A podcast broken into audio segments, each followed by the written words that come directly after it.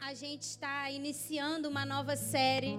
E para você entender, no mês de outubro, no final de outubro, último sábado de outubro, a gente vai ter aqui na igreja um evento muito especial que o pessoal de Reach, o time de Reach está planejando isso e sonhando com isso já faz um tempo, gerando isso no coração deles. Esse evento se chama 10 por 10. A gente literalmente vai passar 10 horas na igreja orando, recebendo a palavra, nos preparando para o que a gente acredita que é o chamado de todo crente, que é isso aqui, a grande comissão. Então, por isso, a gente decidiu, o Senhor colocou no nosso coração, trazer essa série no mês de outubro, para gerar em você, filho e filha de Deus, um senso de urgência. E eu tenho duas perguntas e você vai levantar sua mão se você for uma dessas pessoas, tá? Quem aqui tem chamado missionário? Quem aqui tem chamado evangelístico? Marcos 16, capítulo 15, diz assim: E disse-lhes: Vão por, pelo mundo todo e preguem o evangelho a todas as pessoas. Agora, aqui eu já quero talvez quebrar um paradigma para você. A Bíblia não diz missionário vá pelo mundo todo e prega o evangelho. Tampouco ela diz evangelista vá pelo mundo todo e prega o evangelho. Para quem é isso aqui? Para discípulo de Cristo. Então eu vou perguntar de novo. Sabendo que a grande comissão, eu amei, eu roubei isso de Rich, que foi perfeito.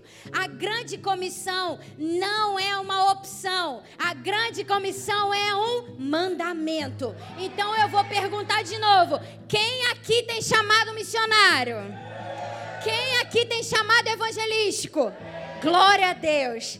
Todos nós fomos comissionados por Deus a sermos missionários, a sermos evangelistas, a levarmos as, boas, as boas novas. É claro que a gente sabe que Deus ele deu o dom, assim como o pastor, o mestre, existe o evangelista e que ele opera especificamente nesse dom.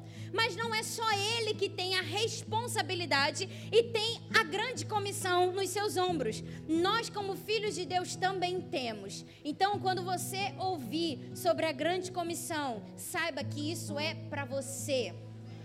Mas, pastora, eu não tenho desejo de ir para outro país. Não tem problema. Dentro do seu trabalho tem alguém que não conhece Jesus. Dentro do Uber, você pode pegar um Uber e ter um motorista que não conhece Jesus. A verdade é que todos nós estamos rodeados o tempo inteiro de um grande campo missionário. Você não precisa necessariamente ir para a África, para Angola ou para qualquer outro país para ser um missionário. Você pode ser um missionário, um evangelista, onde o Senhor te plantar naquele momento. Se for no ônibus, é dentro do ônibus. Se for no Uber, é dentro do Uber. Se for no teu trabalho, é no teu trabalho. E eu tinha algo no meu coração para essa mensagem. E eu acredito que essa mensagem eu ainda vou pregar, mas foi muito interessante que eu passei a semana inteira convicta, mas vou confessar meu pecado. Eu nem perguntei para Deus se era isso. Eu achei que a mensagem combinava com a série e falei: "Ah, legal, tipo, muito bom". Passei a semana inteira, falei: "Não, tô tranquilona, já tem a mensagem pronta, vou pregar, tem tudo a ver com a série e tal". Aí quando foi ontem, eu fui dormir e falei: "Gente, eu vou pregar para a igreja. Eu, não, eu não, nem perguntei para o dono da igreja o que, que ele quer falar. Senhor, me perdoa. Acordei cedinho hoje, falei, Espírito Santo, me perdoa. Porque eu, não, eu nunca quero estar nesse lugar onde eu falo que eu acho que é legal para série. Misericórdia. E o Espírito Santo me direcionou para um lugar totalmente diferente do que eu tinha proposto no meu coração. E o que eu quero compartilhar com você hoje é algo que vai estartar a grande comissão na sua vida. O que eu quero, eu não, o que o Espírito Santo quer compartilhar com você hoje é algo que vai literalmente ser o ponto de partida para que você exerça a grande comissão. Então, se você quer um título para essa mensagem, é Não Deixe a Chama se apagar. Abre sua Bíblia comigo em Levítico. Levítico capítulo 6.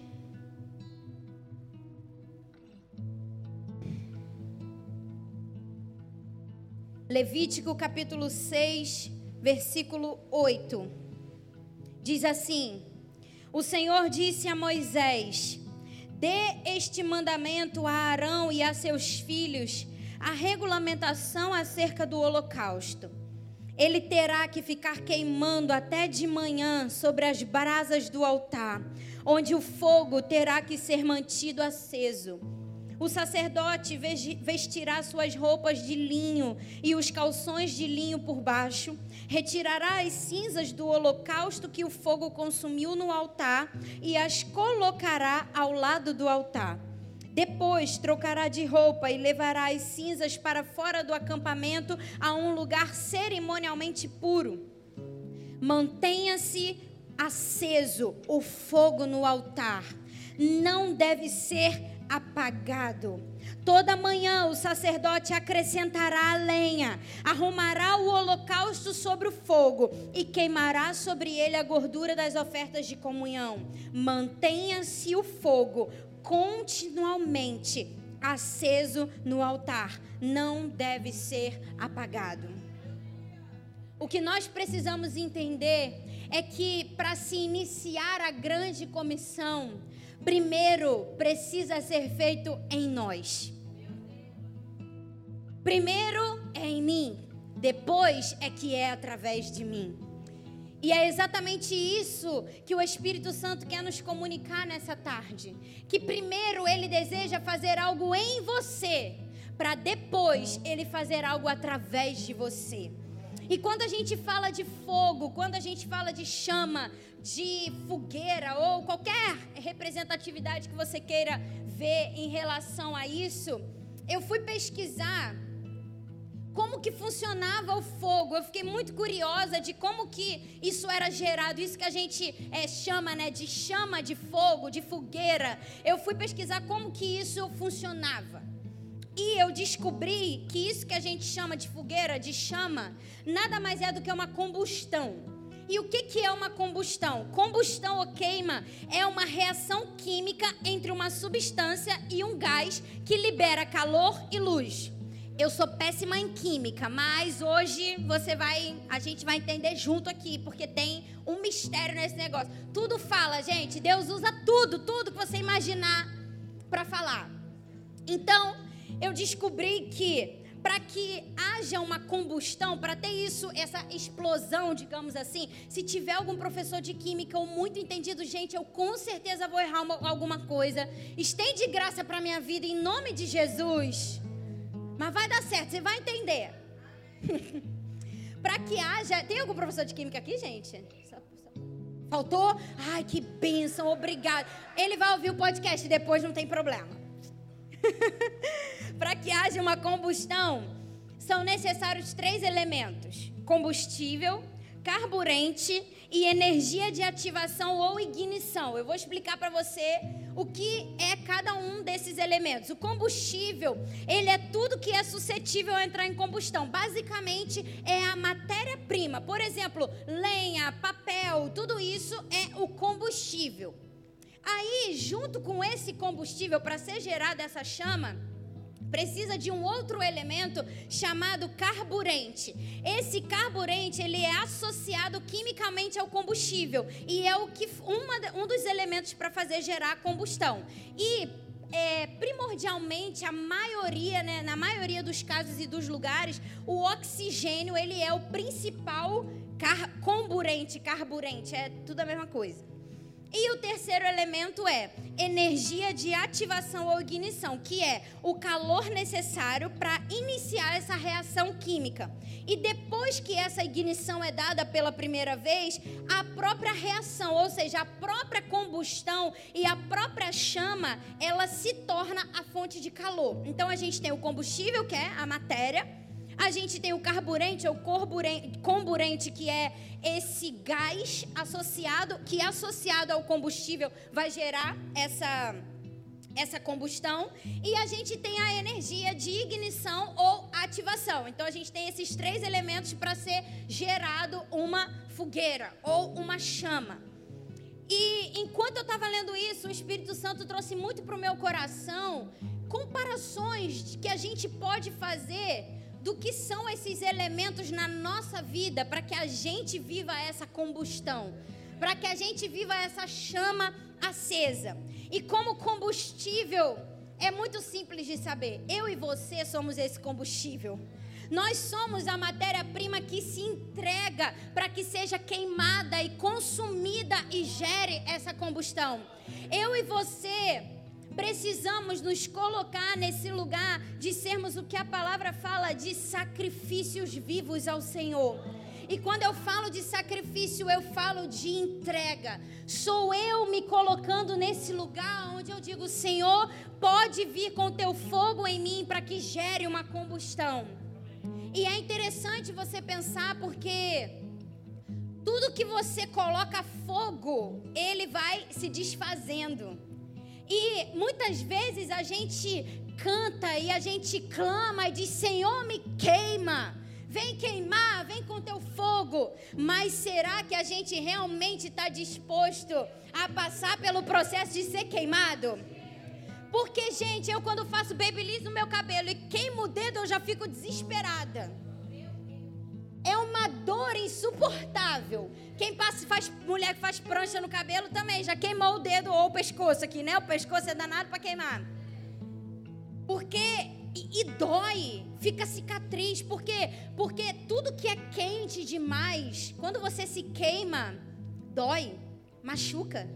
É um processo doloroso mas que com pedras preciosas e outros elementos não queima, mas lapida para que o melhor seja extraído.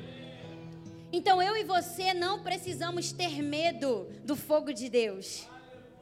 Eu e você, na verdade, precisamos desejar sermos queimados como sacrifícios vivos no altar do Senhor. Eu e você somos esse combustível. Nós somos a matéria utilizada para que gere a combustão. E quando a gente pensa nesse carburante, nesse comburente, é interessante porque diz que o principal deles é o oxigênio. E aqui o oxigênio, eu quero trazer uma perspectiva do oxigênio sendo a presença de Deus. Primeiro você tem o combustível que é você. Nós nos entregamos como sacrifícios vivos ao Senhor. Agora, quando eu falo desse oxigênio, eu falo de habitar na, na presença de Deus. Agora, eu vou ler para você uma coisa que eu vi que eu achei mega interessante. Eu disse que ia ser um pouquinho de aula de química. Olha só que interessante você vai entender. Na maioria das reações que geram a combustão, o, comburente encontrado normalmente é o oxigênio. A porcentagem de oxigênio existente no ar atmosférico é de aproximadamente 21%. Sempre que a porcentagem de oxigênio cair abaixo de 13%, o mesmo já não alimentará mais a combustão. Sempre que nós mantivermos uma porcentagem de oxigênio abaixo de 16% em determinado local, estaremos afastando um dos lados do triângulo do fogo e, consequentemente, extinguindo o mesmo. E a este método de extinção do fogo é dado o nome de abafamento. E o que, que isso tem a ver comigo e com você?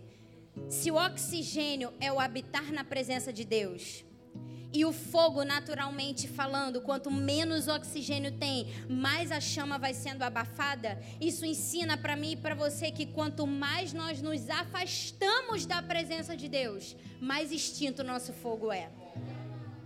Quanto mais nós nos afastamos da presença de Deus, mais abafado o nosso fogo fica, até que não haja mais nem sombra de fogo.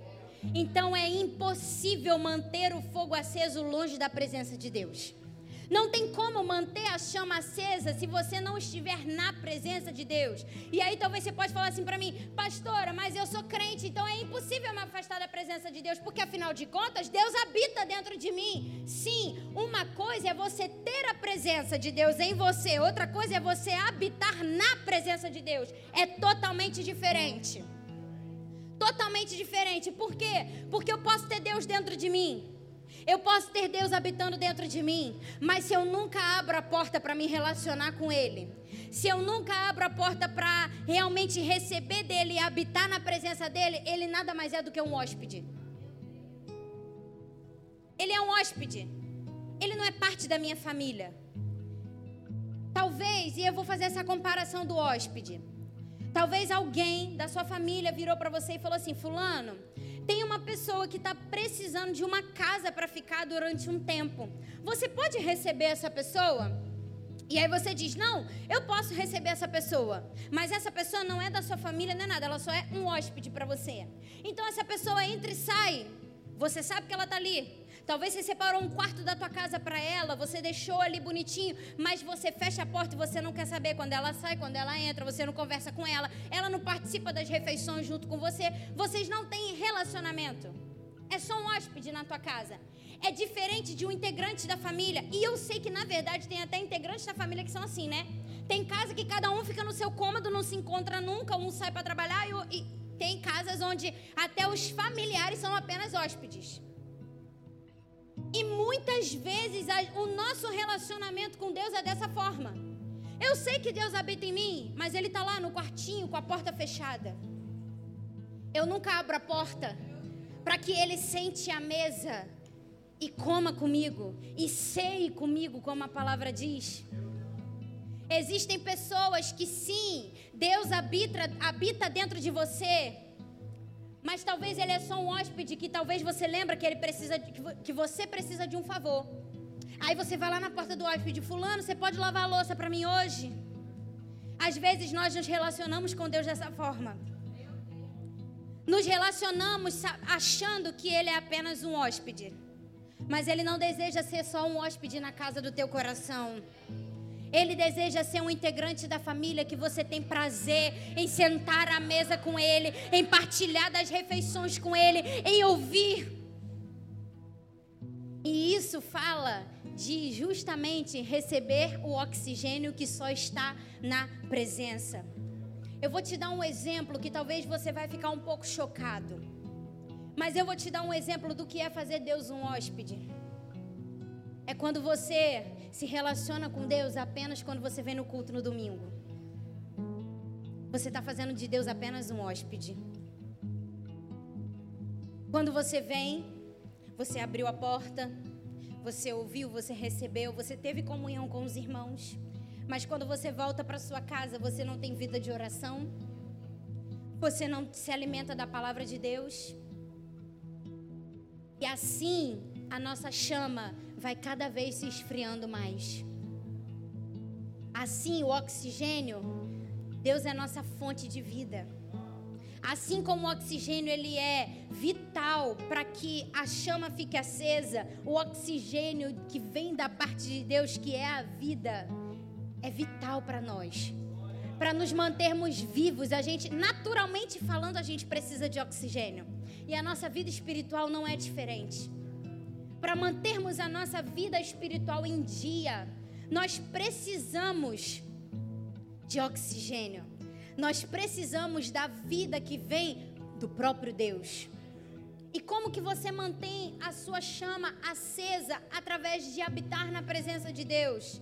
É permitindo que ele não seja apenas um hóspede na casa do teu coração, mas que ele seja o dono não feche a porta nunca, a porta está sempre aberta. Sabe aquela casa que você vai e que as pessoas estão sempre com porta aberta, não tem esse negócio de porta fechada do quarto, não. É tudo compartilhado.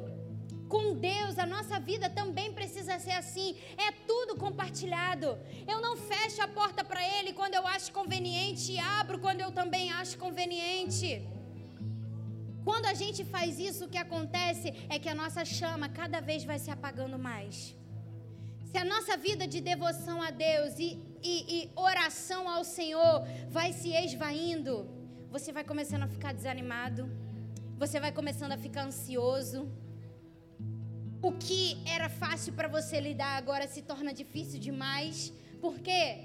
Quando pessoas perdem o oxigênio, o que, que acontece, gente? Aos poucos ela vai fazendo o quê? Morrendo. Na nossa vida espiritual não é diferente. Quanto menos oxigênio você tem, quanto menos vida de Deus que você recebe através do relacionamento com Deus você tem, você vai morrendo espiritualmente. Então é impossível manter a chama acesa se nós não habitarmos na presença de Deus. Deus é o nosso oxigênio. Deus é a nossa fonte. E eu sei, eu sei que a vida é corrida. Eu sei que a gente tem muitas coisas. Mas uma vez eu ouvi uma frase que eu nunca mais esqueci. Que diz assim: toda preguiça sai com uma atitude. Toda preguiça sai com uma atitude.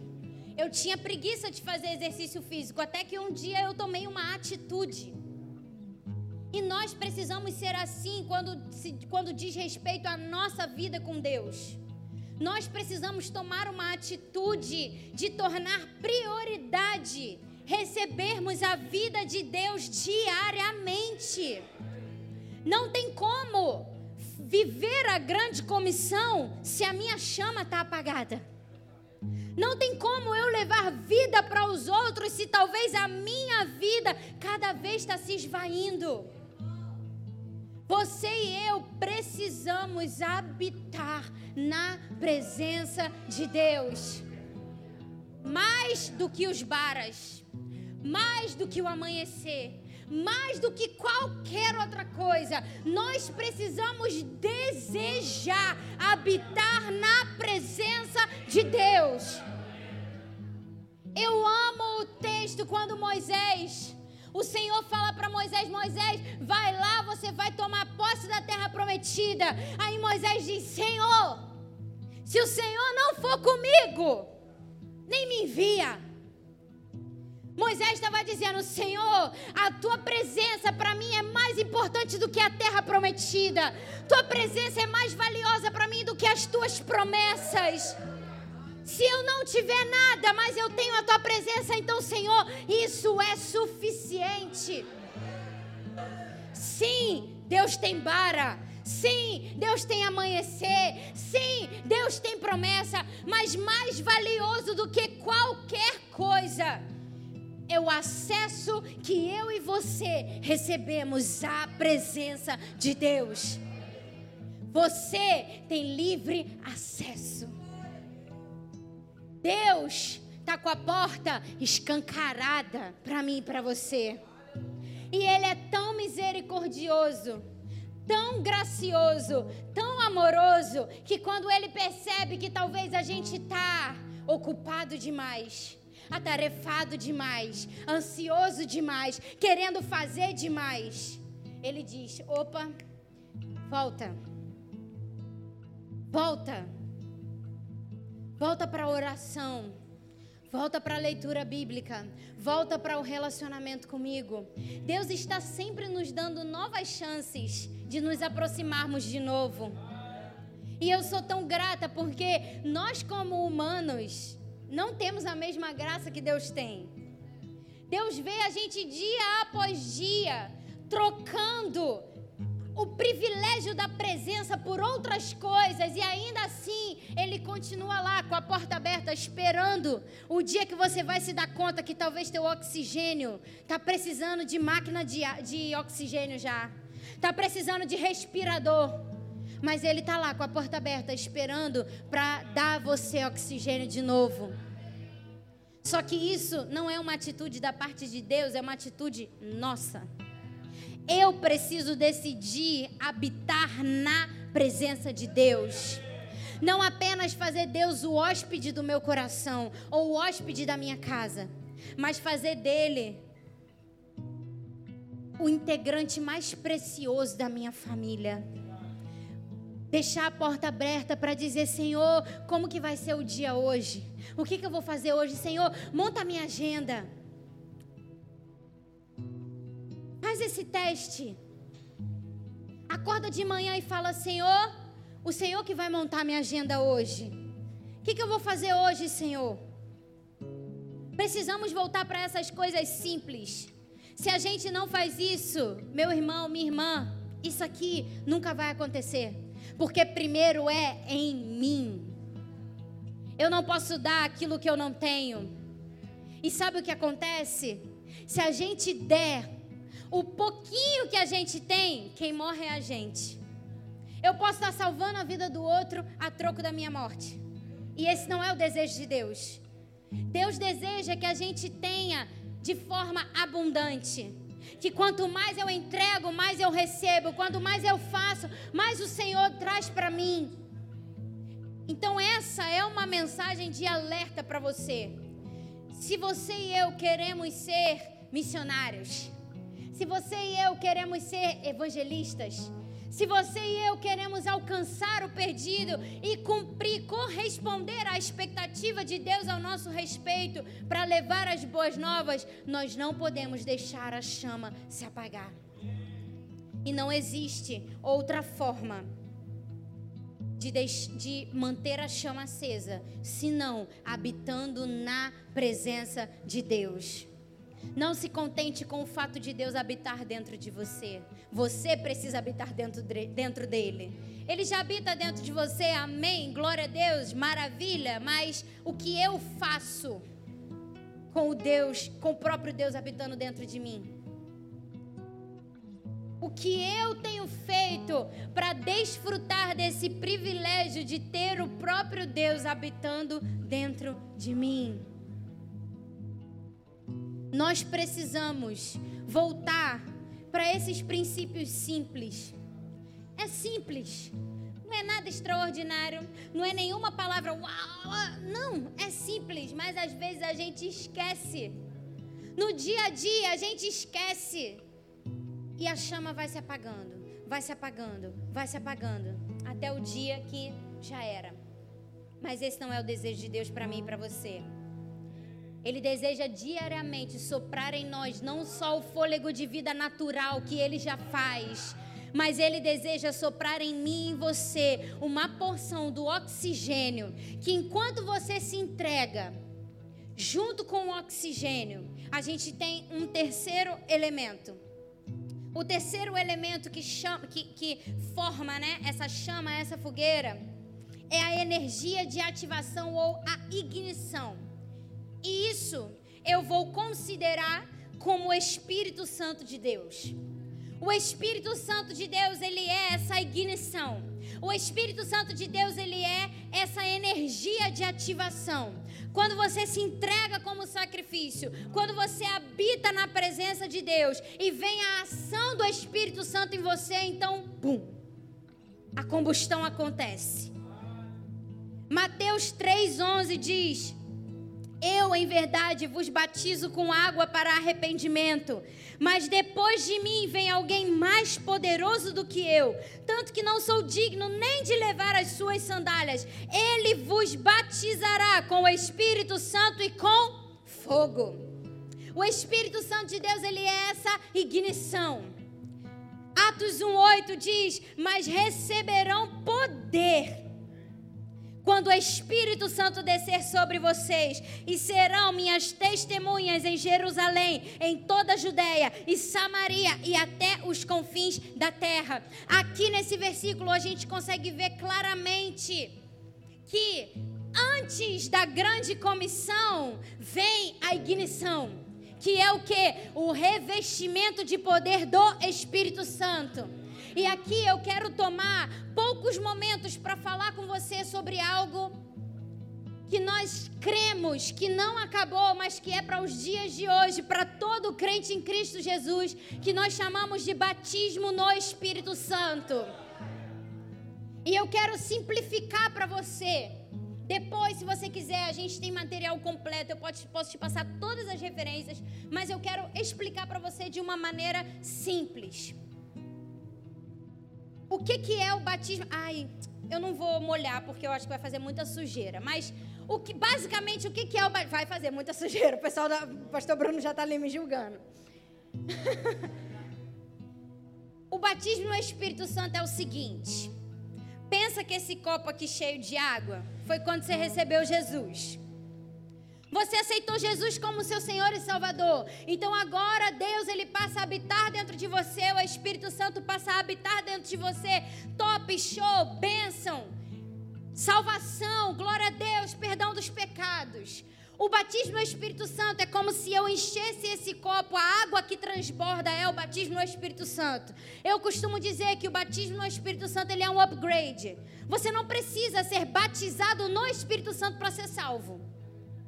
Mas o batismo no Espírito Santo é o que te habilita para a grande comissão. Por quê? Porque através do batismo no Espírito Santo é quando você vai ser revestido de poder. É quando você vai poder começar a fluir nos dons que vêm do Espírito Santo. Então, sinais e maravilhas vão te acompanhar.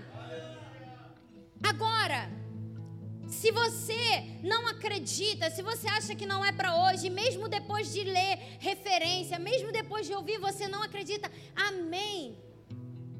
Você não está excluído por causa disso, mas eu vou te falar, você está deixando de receber o upgrade.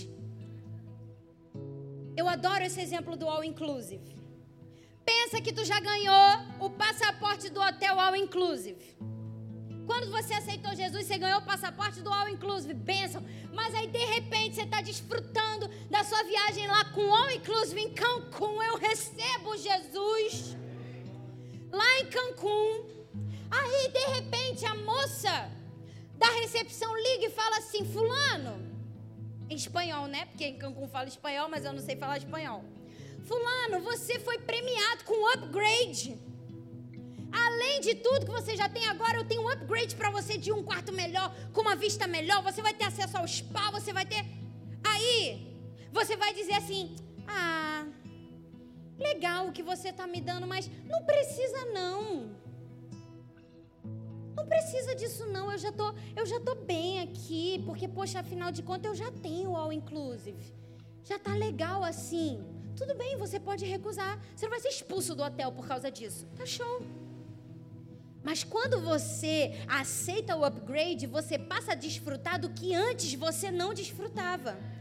O batismo no Espírito Santo é exatamente isso. Ele é esse upgrade que você pode ou não aceitar. E tudo bem, mais uma vez, eu quero esclarecer isso. Você não está excluído. Você não é menos importante. Às vezes a gente despreza, né? Pessoas que, por exemplo, têm vem de denominações que não creem nisso, gente. Amém. Isso é com eles. Quem sou eu para dizer, ah, você não é salvo, você não, não, não tem o único que tem a chave do selo do livro da vida é Jesus Cristo. Eu não tenho. Então eu não posso ficar dizendo, ah, não, não, não, esquece isso. Amamos nossos irmãos. Amamos quem não quer o upgrade, está tudo certo. Mas é uma bênção. Toda vez que você pensar no upgrade, ou você foi viajar, comprou a classe econômica, que era o que o dinheiro dava. De repente, ah, fulano, tem um upgrade para você, agora vai para executiva, para primeira classe. Batismo no Espírito Santo é isso, gente. É primeira classe é acesso livre ao spa, tudo que tem direito. Se você, então, o ponto é, se você pode ter isso, por que não ter? Só isso. Não é discussão, não, não tem nada disso. A minha pergunta é só: se está disponível para você, por que não? Talvez você não entende, pastora, mas eu não entendo. Por isso é que é por fé. Se, se fosse para entender, não era para a gente receber por fé.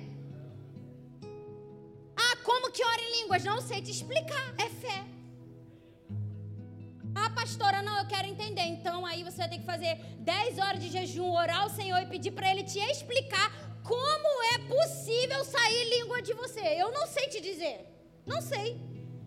Como que eu faço isso? Pela fé. Da mesma forma, dons do Espírito fluem como? Pela fé. Não tem como explicar. Quanto mais a gente tenta explicar o sobrenatural, mais a gente perde. Quanto mais a gente tenta colocar razão no meio, o que acontece é que a gente fica incrédulo. Então eu prefiro não entender. Talvez se eu entendesse, eu não ia querer. Talvez se eu entendesse, se tivesse explicação, não ia ser tão maravilhoso como é você não saber. Pensa você não saber, tu tá aqui na igreja normal, no teu cantinho, de repente, quando você nem pensou, tu já tá do lado de alguém orando por uma pessoa e quando termina a pessoa diz: "Você falou minha vida toda". Aí tu fica: "Meu Deus, nem te conheço".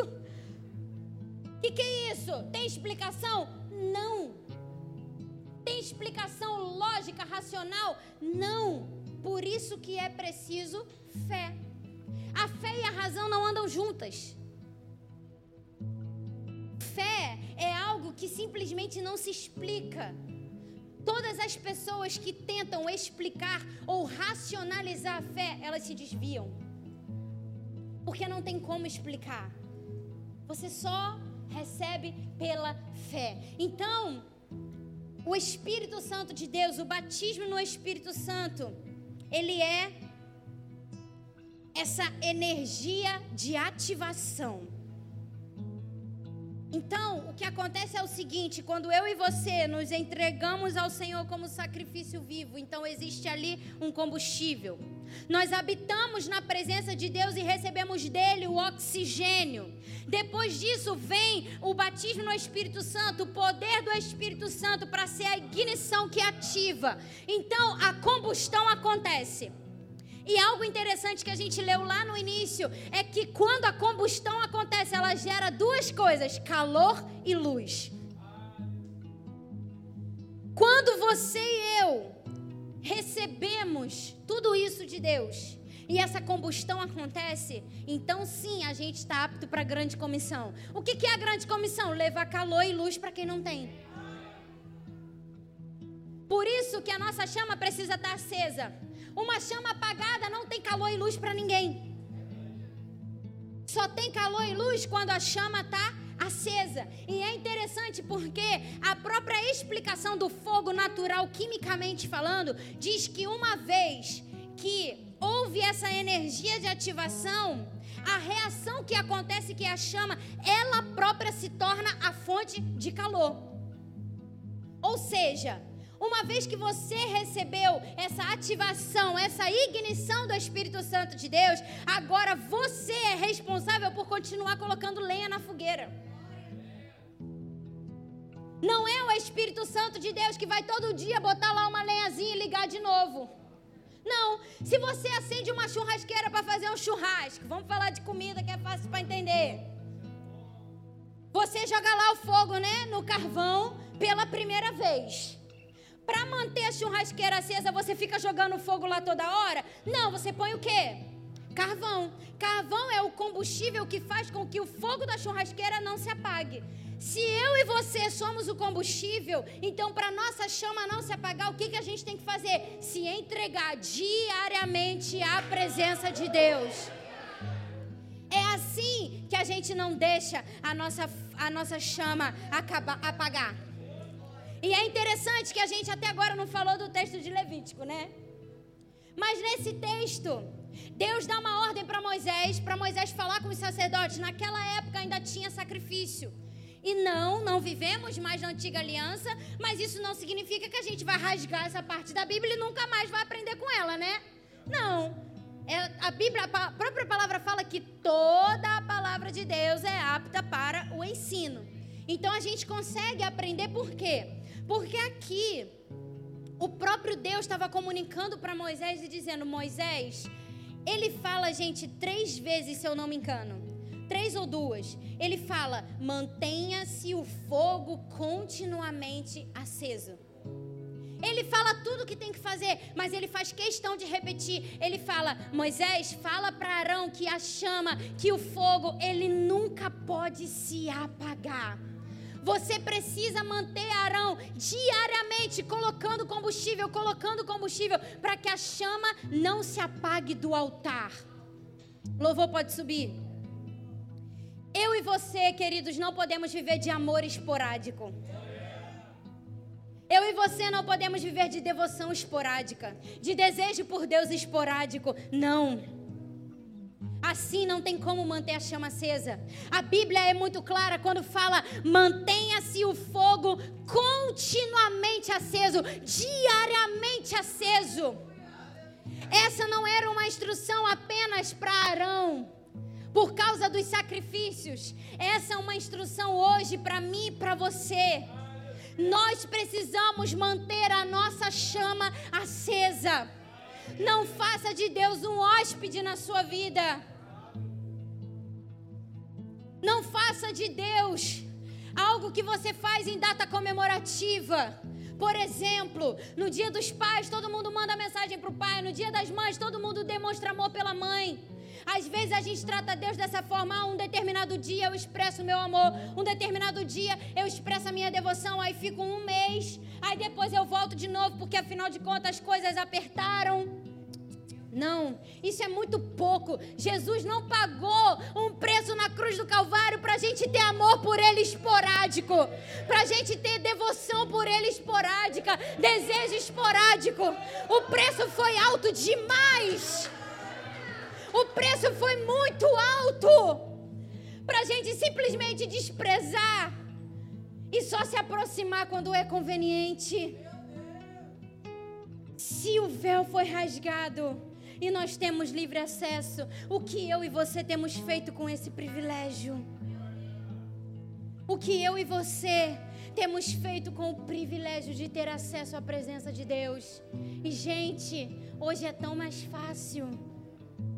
Pensa se fosse nessa época e tinha que escolher o novilho, tinha que sacrificar, tinha todo um ritual.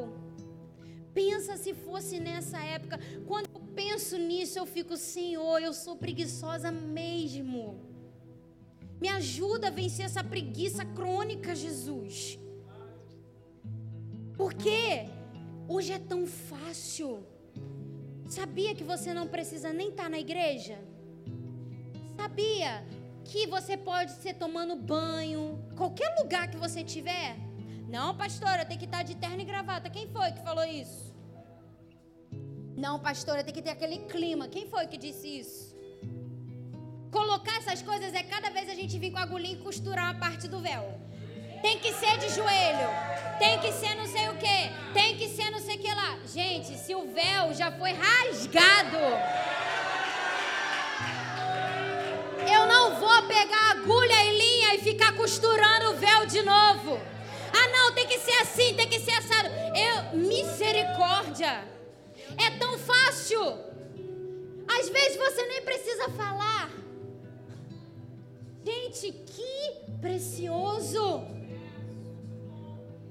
O que o Espírito Santo de Deus está querendo estartar na gente hoje é reacender o fogo de novo. É reacender a chama de novo. Talvez você está distraído. Talvez você está fazendo muita coisa. Talvez você é um voluntário ótimo, você é um líder ótimo, você é um pastor ótimo, eu posso ser uma pastora ótima. Mas o que o Espírito Santo está querendo comunicar é: nada mais é precioso do que a minha presença. A gente pode fazer muitas coisas com a nossa chama apagada. Ninguém vai perceber. Mas esse não é o desejo perfeito de Deus. O desejo perfeito de Deus é que a gente continuamente se entregue como sacrifício vivo, para que Ele nos encha com a Sua presença, para que Ele nos encha com a Sua glória. E por que que eu comecei essa série de mensagens? A grande comissão falando disso. Mais uma vez, o fogo é o que produz luz e calor. E a gente só vai ser luz e calor para esse mundo de trevas e de frio se a gente mantiver a nossa chama